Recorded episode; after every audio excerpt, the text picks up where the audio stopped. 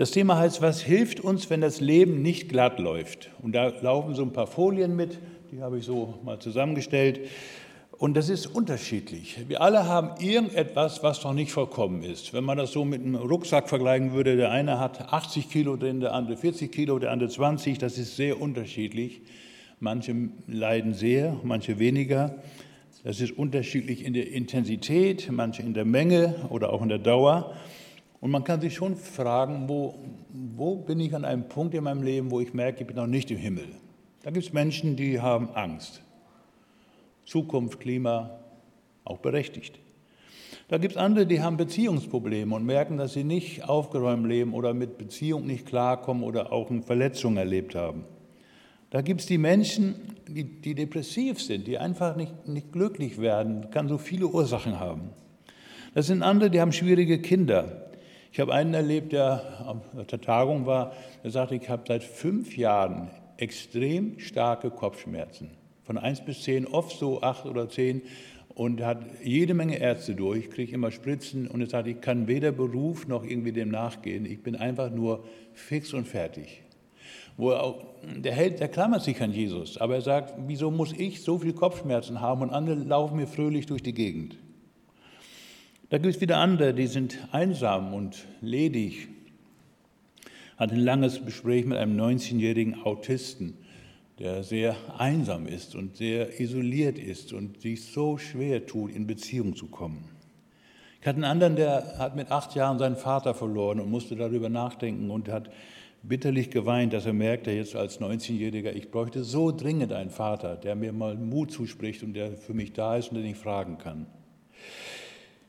Oder ich habe einen, einen, bei einem Seelsorgecamp gehabt, der war so in meinem Alter ungefähr, da ist die Frau vor zwei Monaten gestorben an Krebs. Also ganz viele Bereiche, die einfach auch zum Leben gehören. Und darüber wollen wir so ein bisschen nachdenken. Und das ist so, dass es auch die Schöpfung betrifft, die erlöst werden muss. Ich beobachte von meinem Wohnzimmer aus, auf der Terrasse haben wir so eine Vogelfutterstelle und da haben wir so 20 verschiedene Sorten kommen. Heute Morgen hatten wir schon mal einen Specht begrüßt und Grünfink und Spatz, Spatzen sowieso, die kommen ja immer und so weiter. Aber ich merke, auch dort ist es nicht erlöst. Wenn der Specht kommt, hauen alle ab. Und wenn eine Katze vorbeiläuft vom Nachbarn, dann sind sie auch alle weg. Und wenn die Spatzen, die kommen wenigstens in der Gruppe und die Meisen, die vertragen sich auch mit ihnen, aber der Domfach, der will wieder alleine sein. Also überall merken wir, es ist so. Und wenn wir dann die nächste Folie sehen, ich glaube, wir haben eine übersprungen, guck mal, was da kommt. Also das war jetzt vorhin, das Leiden ist, ist auch bei uns unterschiedlich. Jeder hat so sein Päckchen. Einer hat Mühe im Studium, eine findet keinen Partner, eine hat schwierige Eltern und so weiter. Mal das nächste, die nächste Folie. Da hat ein Kanadier geschrieben, wenn du lange genug lebst, wirst du leiden. Das Einzige, was dich vom Leiden abhält, nicht lange genug zu leben. In diesem Fall führt es aber dazu, dass die Hinterbliebenen leiden. Ist doch was dran, ne? Manche Leiden können wir verändern. Eigentlich die meisten Leiden verändern wir durch einen Arzt, durch Medikamente, durch Gespräche, durch Corona-Impfung, durch Operationen, durch einen neuen Lebensstil, durch andere Ernährung, durch genügend Schlaf und so weiter und so fort. Und manche denken auch, ah, ich werde nie wieder glücklich bleibe immer alleine. Und wie wird das im Alter, wenn ich im Altersheim bin oder sonst was? Das wissen wir nicht. Wir wissen nicht, wie das wird. Es kann auch sein, dass es gar nicht so schlimm ist. Hiob hatte das auch mal. Der hatte ja alles verloren: Besitz, Kinder, Ehefrau und war auch am Ende seiner Kräfte. Und der hat Gott ihm wieder richtig gesegnet. Und wir denken manchmal so vom, von den letzten Jahren her, was so ist, und können das kaum glauben, dass sich da was ändert. Und wir sind ja Menschen, die mit Jesus leben, mit Gott leben, mit dem Glauben leben und die auch beten. Und beten ist so wichtig und so gut und es wurde so viel gebetet in den letzten Tagen, auch auf Christiwell und für Christiwell. Und manchmal fragt man sich, eigentlich müsste Gott noch ein bisschen mehr tun und ein bisschen mehr eingreifen. Ich habe einen, einen Bericht im Spiegel gelesen in der Zeitschrift vor kurzem da wurde berichtet von einer Studie aus Amerika, und da kommt ja immer so was von Amerika in der Richtung, hat über zwei Millionen Dollar gekostet. Da hat man die Studie gemacht, dass man Menschen, die eine Bypass-Operation hatten, äh, dass 1800 äh, Leute man wollte dafür beten, dass sie keine Komplikationen haben. Und man hat dann gesagt, den Leuten, die da mitgemacht haben in der Studie, ihr habt dafür zu beten, dass die äh, Operation erfolgreich ist mit einer schnellen gesundheitlichen Genesung ohne Komplikationen. Man hat dann so einen Namen und Vornamen und irgendwie sowas gesagt, ohne die Person zu kennen. Und dann gab es 600 Personen, für die nicht gebetet wurde. Und dann gab es 600 Personen, die wussten, dass man für sie betet. Und 600 Personen, für die gebetet wurde, aber nichts davon wussten. Und dann hat man nach so einigen Monaten versucht festzustellen an diesen Personen, was hat sich da geändert? Hat das Gebet genutzt oder nicht? Jetzt könnt ihr selber erraten, was ist dabei rausgekommen. Man hat dann festgestellt, und ich finde es schade für die zwei Millionen Euro da, die hätte man auch anders verwenden können. 80 Prozent ist ohne Komplikationen klargekommen, ob für gebetet oder nicht. Aber für die, die wussten, dass man für sie betet, da hat man festgestellt, dass das, äh, wie heißt es nochmal, nur die Patienten, die wussten, dass für sie gebetet wurde, hatten offenbar so einen Stress, dass sie öfter Komplikationen bekamen. Nun könnte man denken, ja, Gebet nützt ja nichts. Nee, darum geht es mir gar nicht. Ich glaube, Gebet ist wichtig und Gott hört unheimlich viele Gebete und manche eben nicht, wie wir, weil wir es nicht verstehen. Aber ich glaube nicht, dass Gott so eine Maschine ist, wo man sagen kann, jetzt bete mal und ist alles weg. Es gibt weiterhin Krebs, es gibt Schmerzen, es gibt Einsamkeit, es gibt Alleinsein, es gibt all diese Dinge. Und jeder hat irgendwas in sich, was Gott nicht wegnimmt. Bei mir ist der Tinnitus, es rauscht immer im Kopf. Man kann sich ein bisschen daran gewöhnen, aber manchmal denke ich, oh, wenn Gott das wegnehmen würde, wäre super. Oder viele ältere Menschen bekommen irgendwelche Gebrechen und so weiter. Aber jetzt geht es darum, um die Frage, und da will ich jetzt zu dem Text kommen und dann zu den drei Aussagen dazu, was tun wir, wenn wir merken, das, was uns fehlt, was uns Mühe macht im Leben, was anstrengend ist. Und jeder kann für sich dann so einsetzen, was es gerade so ist, wo man, wo man darunter leidet. Was hilft uns da? Im Psalm 16, Vers 2 steht, Du Herr bist mein Glück. Es gibt kein Glück außer dir. Da wollen wir hinkommen. Wie kann das konkret aussehen? Und dazu möchte ich uns einen Text vorlesen, den ich wunderbar finde. Kannst du denn mal Schritt weitergehen? Genau. Ich fange mal an. Das sind zwei Folien und versucht mal diesen Text so zu verinnerlichen. Das ist ein unwahrscheinlich toller Text, aber ich will nur drei Gedanken da kurz hervorheben gleich. Denn ich bin überzeugt, dass dieser Zeit Leiden nicht ins Gewicht fallen gegenüber der Herrlichkeit, die an uns offenbart werden soll. Denn das ängstliche Harren der Kreatur wartet darauf, dass die Kinder Gottes offenbar werden. Die Schöpfung ist ja unterworfen der Vergänglichkeit, ohne ihren Willen, sondern durch den, der sie unterworfen hat. Doch auch Hoffnung. Auch die Schöpfung wird frei werden von der Knechtschaft der Vergänglichkeit zu der herrlichen Freiheit der Kinder Gottes. Denn wir wissen, dass die ganze Schöpfung bis zu diesem Augenblick seufzt und in Wehen liegt. Nicht allein aber sie, sondern auch wir selbst, die wir den Geist der Erstlingsgabe haben, seufzen in uns und sehnen uns nach der Kindschaft der Erlösung und des Leibes. Und dann geht es weiter, denn wir sind gerettet auf Hoffnung hin. Die Hoffnung aber, die man sieht, ist nicht Hoffnung, denn sie kann, ist nicht die Hoffnung, denn wie kann man auf das hoffen, was man nicht sieht? Wenn wir aber auf das hoffen, was wir nicht sehen, so warten wir darauf in Geduld. Desgleichen hilft auch der Geist unserer Schwachheit auf, denn wir wissen nicht, was wir beten sollen, wie es gebührt, sondern der Geist selbst vertritt uns mit einem unaussprechlichen Seufzen.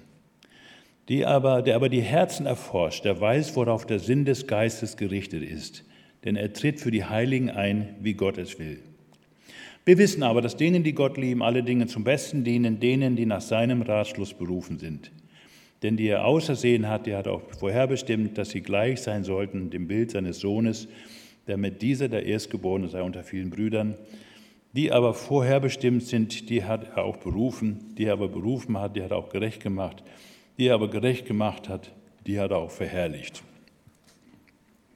Vielleicht ein bisschen schwierige Formulierung, aber es geht um drei Gedanken, die hier mir, mir wichtig sind, zu, äh, hervorzuheben und, und hoffe, dass wir das auch innerlich äh, verinner, ja, verinnerlichen können, was das für uns bedeuten könnte.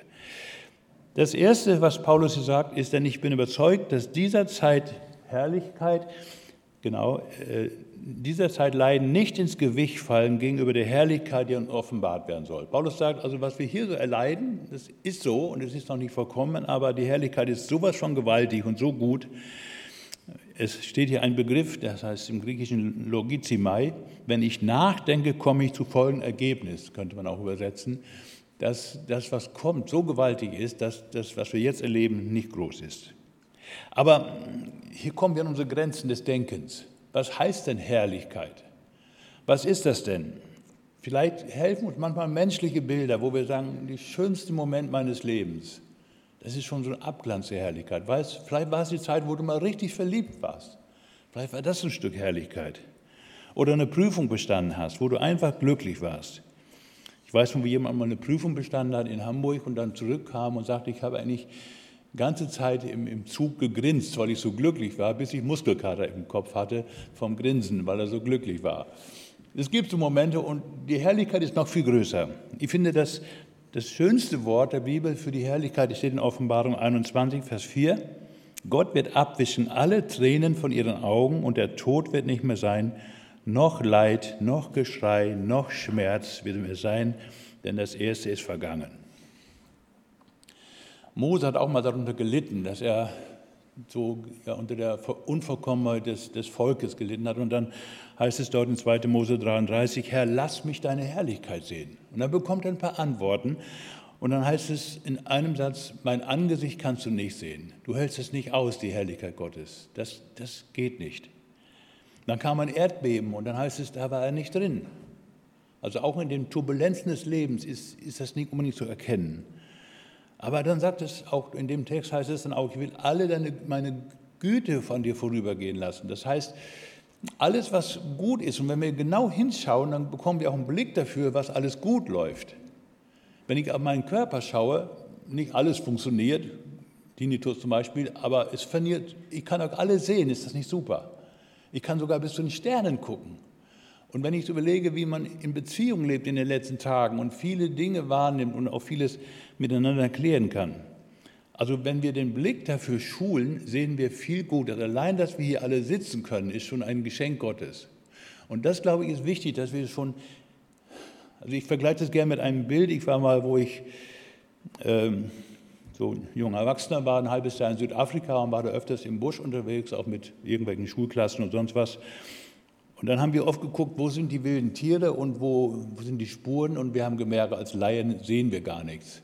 Und der Führer, der dabei war, der ständig so unterwegs war im Busch, der konnte schon genau vorher sagen, wo welche Tiere sind, welche Spuren wie alt sind und viele Dinge mehr, wo ich dachte, boah, der hat so einen geschulten Blick dafür gehabt. Und das wünsche ich uns, dass wir alle so einen geschulten Blick dafür bekommen, für alles das, was gut läuft. In der Gemeinde bei uns läuft vieles unwahrscheinlich gut. Wir sehen oft das, was nicht gut läuft, aber es läuft vieles sehr gut.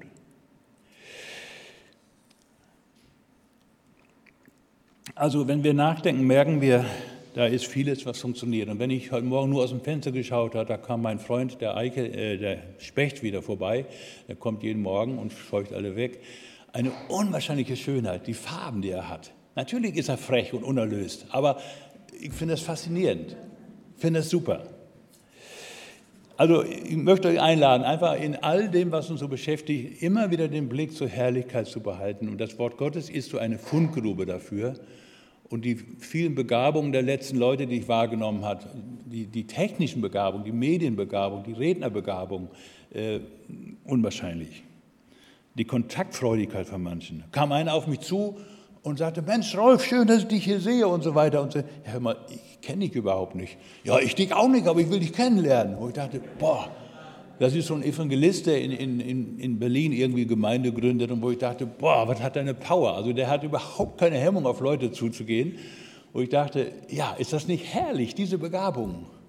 Und dann kamen wieder andere, sagen, ich bin so schüchtern, ich bin so alleine hier, ich finde keinen Kontakt. Ja, so verschieden ist das. Gut, also ich bremse hier mal von der Herrlichkeit Gottes, die ist toll. Den Blick dafür behalten. Eine zweite Antwort heißt dann, dass der Geist Gottes uns vertritt mit unaussprechlichem Seufzen. Das ist so ein bisschen fremd für uns. Was heißt das? Also ich glaube, dass, dass ich merke manchmal, dass mein Gebet stümperhaft ist. Ich bin auch ja, so, so ein Stoßgebeter, sage ich mal so. Und ich denke mal, Herr, mein Gebet ist so, so, so schlecht eigentlich, aber es kommt von Herzen, aber es ist nicht lang genug oder sonst was. Und ich finde, von diesem Wort her heißt es, dass Gott mit, also dieser Heilige Geist mit unaussprechlichem Seufzen, also unaussprechlich, uns vertritt. Ist doch super, dass Gott das annimmt, was wir haben, was aus dem Herzen kommt. Und wir müssen da nicht vollkommen sein, wir müssen nicht irgendwas darstellen. Das fiel mir so als Bild ein. Ich denke, wie unsere Tochter ganz klein war, hat sie so die ersten Begriffe gesagt und Leute haben oft gefragt, was sagt ihr denn da? Dann hat sie von Fuga gesprochen. Wisst ihr, was Fuga ist? Gaga war ein Wort, was sie konnte. Wir wussten das. Fuga heißt Flugzeug und Gaga heißt Bagger. Ne? Also wir konnten das übersetzen, weil wir wussten, wie sie tickt. Und ich denke, so ist es bei uns auch, dass Gott unser vielleicht stümperhaftes Gebet, unsere Unvollkommenheit benutzen kann und vor Gottes Herrlichkeit bringt. Ja, und das Dritte ist hier, alles soll zum Besten dienen. Das ist natürlich ein Wort, das nicht so leicht ist. Wir wissen, dass denen, die Gott lieben, alle Dinge zum Besten dienen. Ähm, genau. Aber du bist gut. William, danke, dass du immer mitmachst und ich denke nicht mal an meine Folien und du bist dabei. Super. Schön. Ähm, das ist ein Wort, das sollte man auch nicht einfach jemandem zusagen, der leidet, hör mal zu, dient alles zum Besten, macht dir nichts draus, wird schon gut werden. Das wäre wär gemein, das, das geht nicht. Aber wenn jemand für sich erkennt, ich, ich will das so akzeptieren, für mich ist das okay, für mich ist das in Ordnung. Das ist gut so, das finde ich faszinierend, wenn jemand da hinkommt und das ist auch ein Stück Geschenk Gottes, vielleicht auch ein Stück unserer Entscheidung. Angeblich ist in einem Uhrwerk auch so, dass es zwei Räder gibt, der eine nach links und der andere nach rechts und dadurch passiert da irgendwas. Ich kenne mich da nicht so aus. Und so ist es im Leben oft auch. Manches läuft und manches läuft nicht. Aber was, was rückwärts läuft, muss nicht unbedingt rückwärts sein. Ich hatte einen im Gespräch, der sagte, ich habe ein Jahr studiert und habe gemerkt, das ist es nicht. Und jetzt will ich was anderes studieren und weiß noch nicht richtig was. Und ich habe versucht, ihm klarzumachen, jetzt darfst du nicht so lange trauern, dass dieses Jahr nicht war. Das war nicht vergeblich. Du hast mindestens erkannt, was du nicht studieren willst. Und jetzt hast du eine neue Welle und eine neue Berufung. Und ich, wir haben auch Ideen gefunden, was ihm liegen würde. Also, dass wir da hinkommen, dass wir das, was so schwer ist im Leben, nicht so zur Last nehmen, sondern sagen, Herr, du hast was draus gemacht. Ihr habt sicher oder einige von uns den Namen Joni Eriksen mal gehört. Die ist eine Frau, die mit 17 Jahren Schwimmen war und dann äh, querschnittsgelähmt ist und seitdem im Rollstuhl sitzt. Eine Frau, die viele Jahre im Rollstuhl sitzt, wie Samuel Koch zum Beispiel. Sie ist querschnittsgelebt, sie hat mit 50 ungefähr Krebs bekommen. Dann ist ein paar Jahre wieder gut gegangen, dann ist sie 56 geworden, der Krebs ist wieder ausgebrochen. Und dann hat sie bekannt, dass sie sagte, dass das für mich so wichtig war, dass ich dieses Leiden annehme und das hat mich so tief zu Jesus gebracht und so tief im Glauben gebracht, dass ich das, das annehmen kann. Und das ist auch ein Geschenk Gottes, wenn man das kann. Das kann man nicht einfach machen. Aber Leid ist schon ein Werkzeug, das Gott benutzt, um uns zu prägen. Und wenn man sich dann vor Augen hält, eines Tages ist das Ganze vorbei, das Unvollkommene, und wir können hier schon ein Stück Herrlichkeit sehen und dass wir wissen, bei unserem ganzen Unvollkommenen, was wir vor Gott bringen, dass er das hört und darauf seine Antwort gibt und dass das zum Besten dient. Ich glaube, da haben wir eine gute Haltung, etwas distanzierter zu dem zu sein, was uns im Leben nicht so gefällt. Es heißt dann zum Ende unseres Textes dann, denn die er ausersehen hat, der hat er auch vorherbestimmt, dass sie gleich sein sollten dem Bild seines Sohnes, damit dieser Erstgeborene sei unter vielen Brüdern. Der aber vorherbestimmt hat, der hat auch berufen. Der aber berufen hat, der hat auch gerecht gemacht. Der gerecht gemacht hat, der hat er auch verherrlicht. Die hat er schon verherrlicht. Das heißt, wir haben jetzt schon Anteil an dieser Herrlichkeit. Ich möchte noch ein Bild zeigen. Das ist ein Gebäude, das 1975 angefangen wurde zu bauen. Das ist das äh, Kaiserbauhotel, das ist Nordrhein-Westfalen. Und das ist bis heute nie bewohnt gewesen und wurde, wird jetzt zurzeit wieder abgerissen. Und das, so denken wir manchmal, wir sind so Menschen, wir werden, sind zur Welt gekommen, ich bin Jahrgang 51 und die ganzen jungen Leute waren da alle so Jahrgang 2005 oder sonst was irgendwie, äh, ist egal. Und wir denken manchmal, dann ist es vorbei. Nein, das ist nicht so wie bei diesem Gebäude. was Gott in uns geschaffen hat, dass wir leben, dass wir da sind mit allen Begrenzungen, das wird vollendet in der Herrlichkeit. Und darauf können wir uns freuen. Und das ist Glauben, dass wir das glauben, dass es so kommt. Und nicht so verzweifelt sind. Ich will das noch abschließen mit so einer kleinen chinesischen Geschichte. Es war ein alter, armer Bauer, der einen kleinen Acker mit einem alten, müden Pferd bestellte und mehr schlecht als recht mit seinem Sohn davon lebte.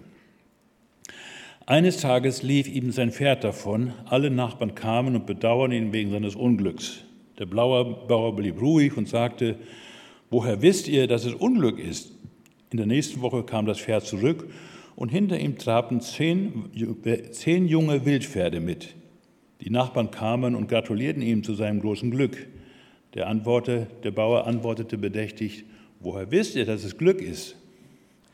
Der Sohn fing die Pferde ein, nahm sich das Wildeste und ritt darauf los. Als das wilde Pferd ihn abwarf und der Sohn sich sein Bein brach, kamen alle Nachbarn und jammerten über das Unglück. Und der Bauer blieb wieder ruhig und sagte, woher wisst ihr, dass es Unglück ist? Bald darauf brach ein Krieg aus. Die Gesandten des Kaisers kamen und nahmen alle jungen Männer mit zur Armee. Nur der Sohn des Bauern mit seinem gebrochenen Bein durfte zu Hause bleiben. Einfach mal so eine Parabel, so eine Geschichte, die uns deutlich macht, dass wir daran glauben, dass alles uns zum Besten dient.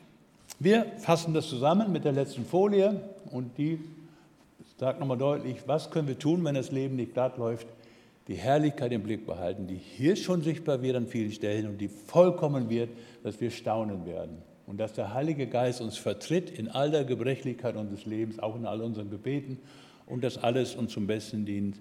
Das ist eine Glaubensaussage, die jeder für sich fällen muss.